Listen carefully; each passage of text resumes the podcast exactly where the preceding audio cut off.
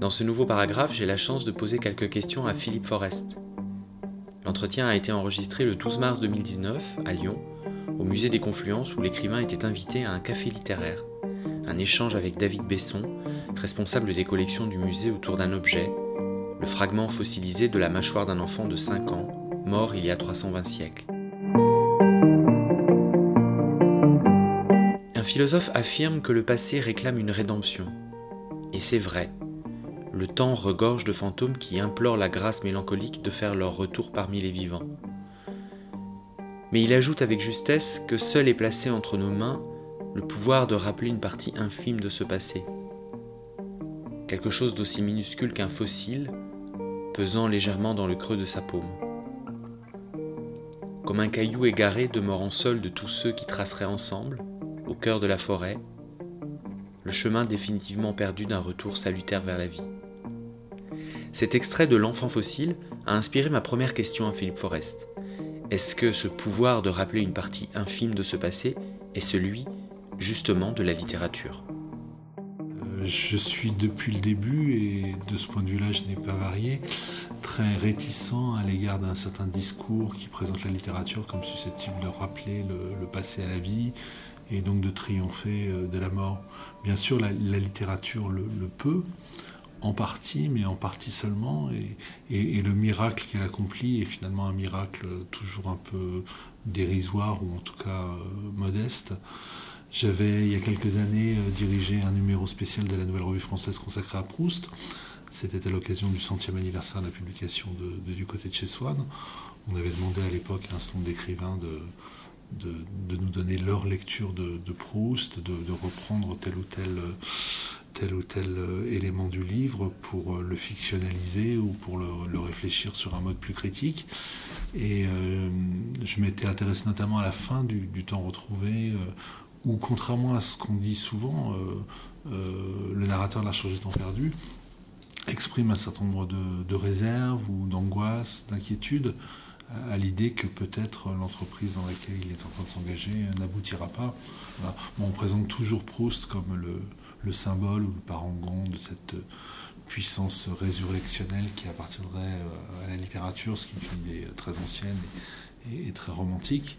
Mais je pense que ce miracle, s'il a lieu, s'accompagne de beaucoup euh, d'incertitudes et, et d'inquiétudes. Donc ressusciter le passé, retrouver le temps perdu, euh, peut-être, mais sous une forme, euh, sous une forme euh, tout à fait incertaine le, plus souvent. C'est ce qui m'avait plu d'ailleurs dans cet objet que j'ai choisi parmi tous ceux que propose la collection du musée des, Confluences. J'ai choisi l'objet le, plus petit qui soit. Il est tellement petit d'ailleurs que quand j'ai visité le musée il y a quelques années, je crois bien que je suis passé devant sans même, sans même qu'il était là. C'est rien du tout, c'est un, un bout d'os et, derrière ce bout d'os, il y a quelqu'un dont on ne peut pratiquement plus rien euh, savoir. Donc, euh, il, serait bien présomptueux, euh, l'écrivain qui prétendrait rappeler à la vie ceux qui ont disparu, sous une autre forme que sous la forme d'un texte qui doit prendre acte de ses propres limites, de ses propres insuffisances. Dans un entretien paru dans les cahiers de la NRF, vous dites que chaque nouveau livre reprend la matière des précédents. Est-ce qu'écrire est une manière de projeter une multiplicité d'ombres d'un moi, pour reprendre une idée du philosophe danois Søren Kierkegaard? Cette idée de reprise, elle m'accompagne depuis euh, longtemps, peut-être même depuis toujours, en tout cas depuis que, que j'écris puisque euh, lorsque j'ai présenté le, deuxième de mes romans, Toute la nuit, euh, je l'ai vu, je l'ai dit à l'époque, je l'ai écrit comme la, suite et la reprise du premier qui était L'enfant éternel qui est apparu en 97. Et ce mot de, reprise, je l'ai utilisé en raison précisément de l'usage qu'en fait Kierkegaard dans un livre important que j'ai lu et relu, qui s'intitule donc soit la reprise, soit la répétition, selon les, traductions qui ont été, euh, qui ont été choisies. Euh, Kierkegaard définit la reprise, dit-il, comme un, souvenir en avant, et donc il oppose la reprise à, la réminiscence. La réminiscence nous tourne vers le passé, alors que la reprise, elle, nous projette vers l'avenir, un avenir bien sûr qu'il appartient à chacun d'inventer et de réinventer. Dans mon cas, même si je ne me reconnais pas dans le terme d'autofiction et même si euh, la dimension autobiographique de mes romans est de moins en moins euh, apparente ou, accusée, tous mes livres sont bâtis sur une expérience unique que racontait euh, le premier de mes romans, donc L'enfant éternel, une expérience de perte, de deuil, de, disparition. Et donc, il est important pour moi de rester fidèle à cette expérience parce qu'elle correspond à ce que j'ai à dire. Euh, mais aussi de, renouveler ce que je dis euh, du deuil, euh, de la perte ou de la disparition, avec chaque livre nouveau qui s'en vient explorer une forme différente. Donc voilà à quoi correspond pour moi l'idée de, reprise. Et c'est elle qui gouverne effectivement la, série de mes romans depuis, depuis le début. En exergue de Cru, on trouve une citation d'Arthur Machen. Hum un écrivain anglais de la fin du 19e siècle. Comment définiriez-vous votre lien littéraire avec cet écrivain? Est-ce qu'on peut parler, euh, pour cru, hein, d'intertextualité, d'inspiration Est-ce que sa lecture a été le déclencheur du désir d'écrire cru? Oh, il n'y a rien de plus difficile une fois qu'un livre est écrit que de se rappeler comment il a commencé à être écrit. Donc euh, j'imagine que si je menais une enquête euh, au, sein du disque dur de mon ordinateur, je pourrais peut-être reconstituer le, parcours qui a été le mien, un peu comme le font les généticiens qui d'ailleurs s'intéressent de plus en plus et de manière de plus en plus indiscrète aux, ordinateurs des, romanciers. Mais là, comme ça, à brûle pour point, il m'est difficile de, reconstituer le cheminement pour écrire cru, je suis surtout parti de ce que j'avais sous les yeux, c'est-à-dire euh, le quartier de Paris où il m'arrive de, vivre, et qui est un quartier euh, assez étrange parce que euh, se côtoie en lui le vieux Paris du 19e siècle et le Paris nouveau qui est en train d'être édifié du côté, pour dire les choses simplement, de la nouvelle bibliothèque de France. Donc il y a il y, a, cette euh, confrontation, cette, cohabitation, cette juxtaposition entre, entre deux mondes qui s'ignorent, qui se tournent un peu le dos et qui semblent vivre dans des temporalités différentes. Donc euh, je crois que je suis parti de là, mais c'est greffé, euh, greffé à mon récit à un moment ou à un autre. Alors quand je ne sais plus, la lecture, la lecture de, de, de Macken et euh, notamment d'une nouvelle de lui qui raconte une, mystérieuse histoire de disparition. Mais c'est un auteur qui n'appartient pas véritablement à, mon panthéon.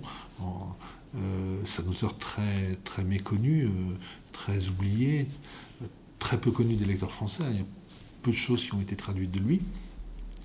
Et pas vraiment connu des lecteurs de langue anglaise, à quelques exceptions près. Euh, Stephen King, paraît-il, euh, cite souvent euh, Machen. il a été l'une des sources très évidentes de quelqu'un qu'on connaît mieux en France qui est Lovecraft. J'avais lu quelques textes que Borges lui consacre, et en vérité, je ne connaissais de Machen qu'un livre qui est son livre le plus fameux, qui s'appelle le Grand Dieu Pan, auquel je m'étais intéressé parce que dans mon premier roman, euh, L'enfant éternel, je fais une place importante euh, au, Peter Pan de, James Barry. Et donc à un moment, je me suis demandé quelle mouche avait bien pu piquer euh, Barry pour donner à son héros le nom d'un dieu grec.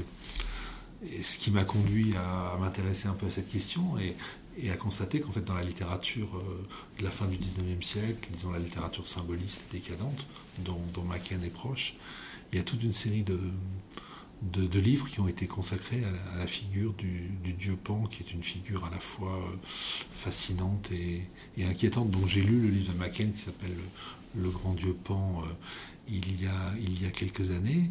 Et puis, alors je ne sais plus du tout pour quelle raison, j'ai repris cette lecture et je suis tombé donc sur, euh, sur cette nouvelle dont je me sers à un moment dans le livre et qui est une, une histoire de très très mystérieuse de, disparition. La disparition, c'est un, c'est un thème qui est important dans la littérature et de plus en plus. Bon, euh, on pense par exemple à, à Georges Perec, Mais euh, il est frappant de voir à, quel point les écrivains d'aujourd'hui sont nombreux qui racontent des histoires de disparition. Voilà. Donc je l'ai fait à mon tour et d'une manière un peu différente, euh, en raison de cet enchevêtrement de, références euh, dont on est en train de parler et qui, résonne à partir de, ma propre expérience et, de ce questionnement sur, sur le manque, sur l'absence, sur la perte, qui, est un peu le, dénominateur commun de tous mes livres.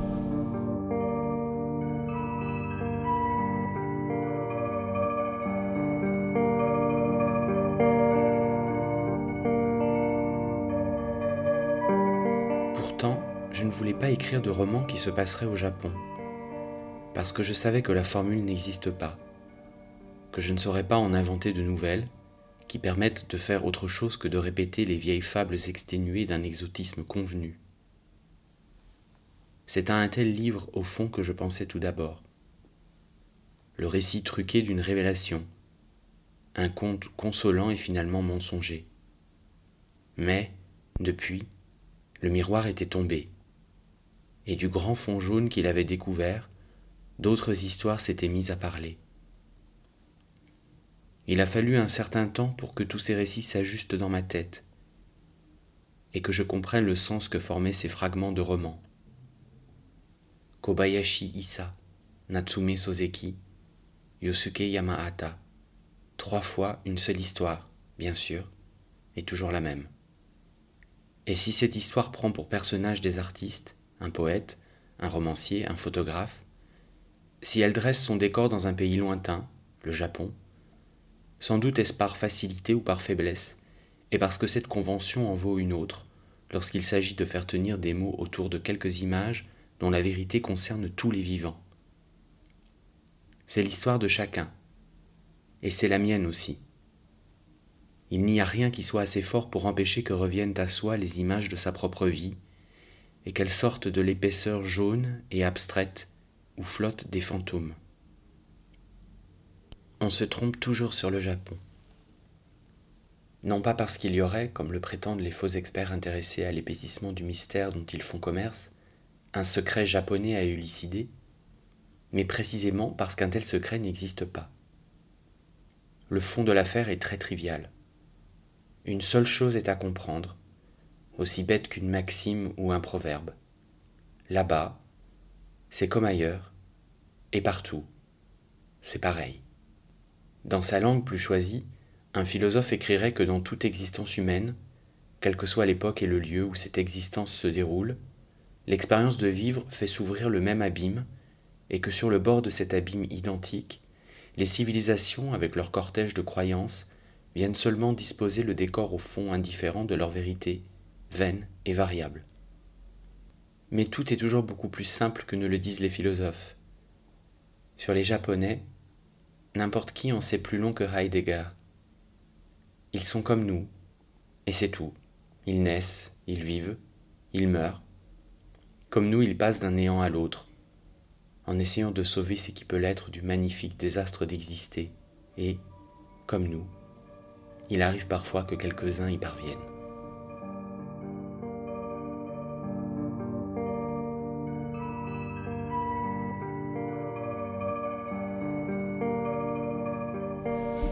Travers les siècles, à travers l'éloignement géographique, un poète comme Kobayashi Issa nous parle d'une manière qui peut nous paraître totalement nouvelle.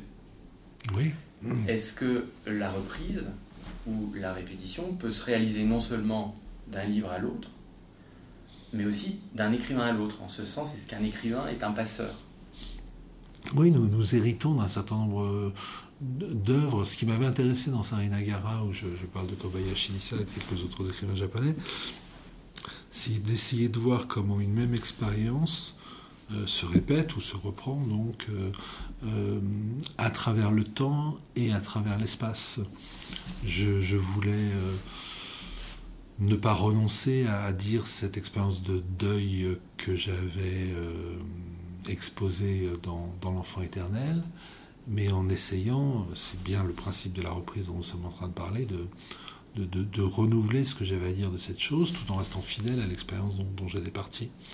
Et donc je me suis retrouvé euh, je me suis retrouvé à écrire ce livre dans lequel je, mets en scène trois artistes japonais qui, de façon différente d'ailleurs, ont été confrontés à l'expérience de la, perte ou de la, ou de la mort d'un enfant, dont Kobayashi Issa, qui est un peu le point de départ de ma narration, de ma, démonstration, puisque le, mot Sarinagara, qui donne son titre à mon roman, est en fait euh, un mot qui figure dans, l'un des haïkus de, Kobayashi Issa, euh, et l'un des haïkus dans lesquels il évoque euh, donc, la mort de, sa fille.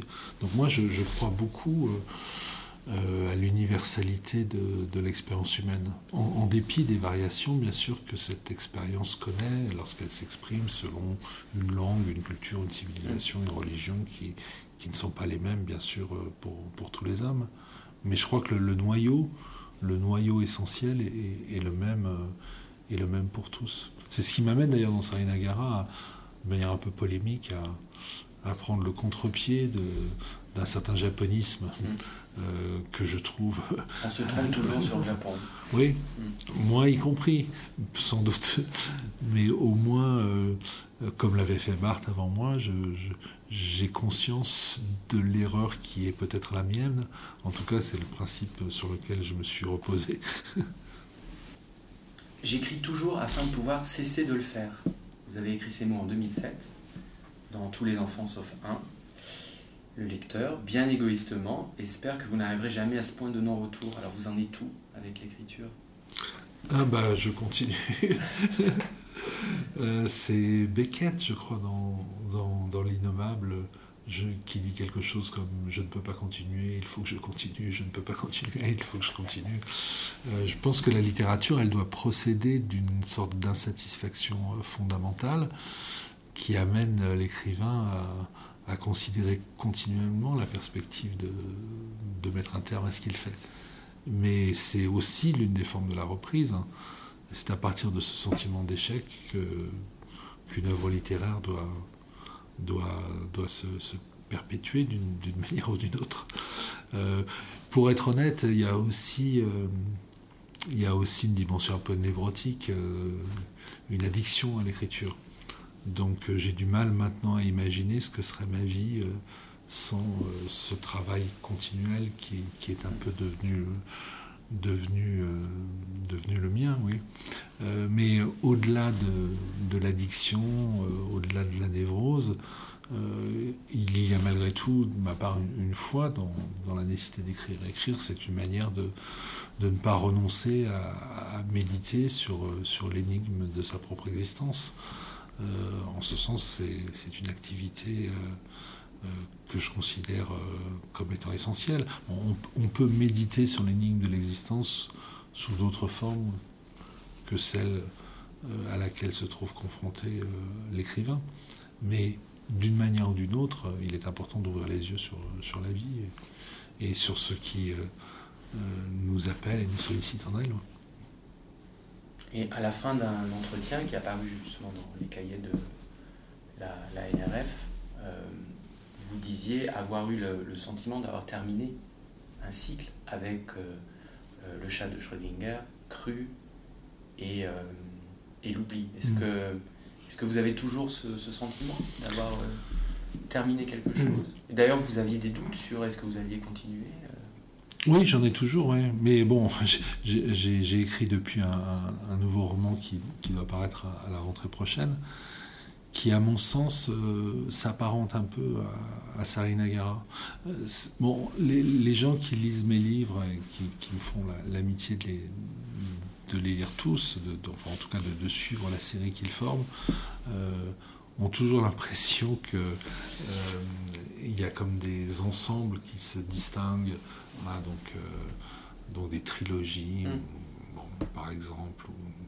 Euh, moi, j'en suis moins convaincu. Je vois vraiment les livres comme, comme, formant une chaîne, une série, à l'intérieur de laquelle il y, a, toutes sortes de, phénomènes d'écho euh, qui, qui, sont perceptibles de moi et j'imagine perceptibles des lecteurs également. D'ailleurs, ça ne concerne pas seulement les romans, mais, mais également les essais. Bon, alors j'ai dit peut-être imprudemment que les, trois livres, les trois livres auxquels vous venez de faire allusion constituaient une trilogie. C'est vrai qu'il y a beaucoup de, ressemblances entre eux.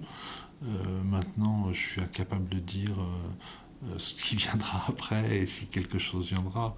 Je peux parler seulement du prochain livre puisqu'il est fini. Et, euh, là, je, je, trouve, mais on verra ce qu'en pensent les lecteurs, je trouve qu'il euh, constitue une expérience un peu comparable à celle que j'avais menée au temps de Sarinagara. Nous sommes le mardi 12 mars 2019, il est bientôt 17h30. Est-ce que vous avez écrit aujourd'hui et quoi? Ah euh, oui, j'ai écrit, mais quelque chose de très différent. J'ai écrit, euh, je collabore depuis, euh, depuis plus de 20 ans maintenant au magazine Art Press. Et on, prépare en ce moment un, hors-série consacré à la chanson française, pour lequel je dois écrire notamment l'introduction et, un, ou deux textes à l'intérieur du magazine lui-même. Et euh, on m'a demandé également, toujours pour Art Press, de, préfacer euh, euh, un recueil qui doit paraître prochainement.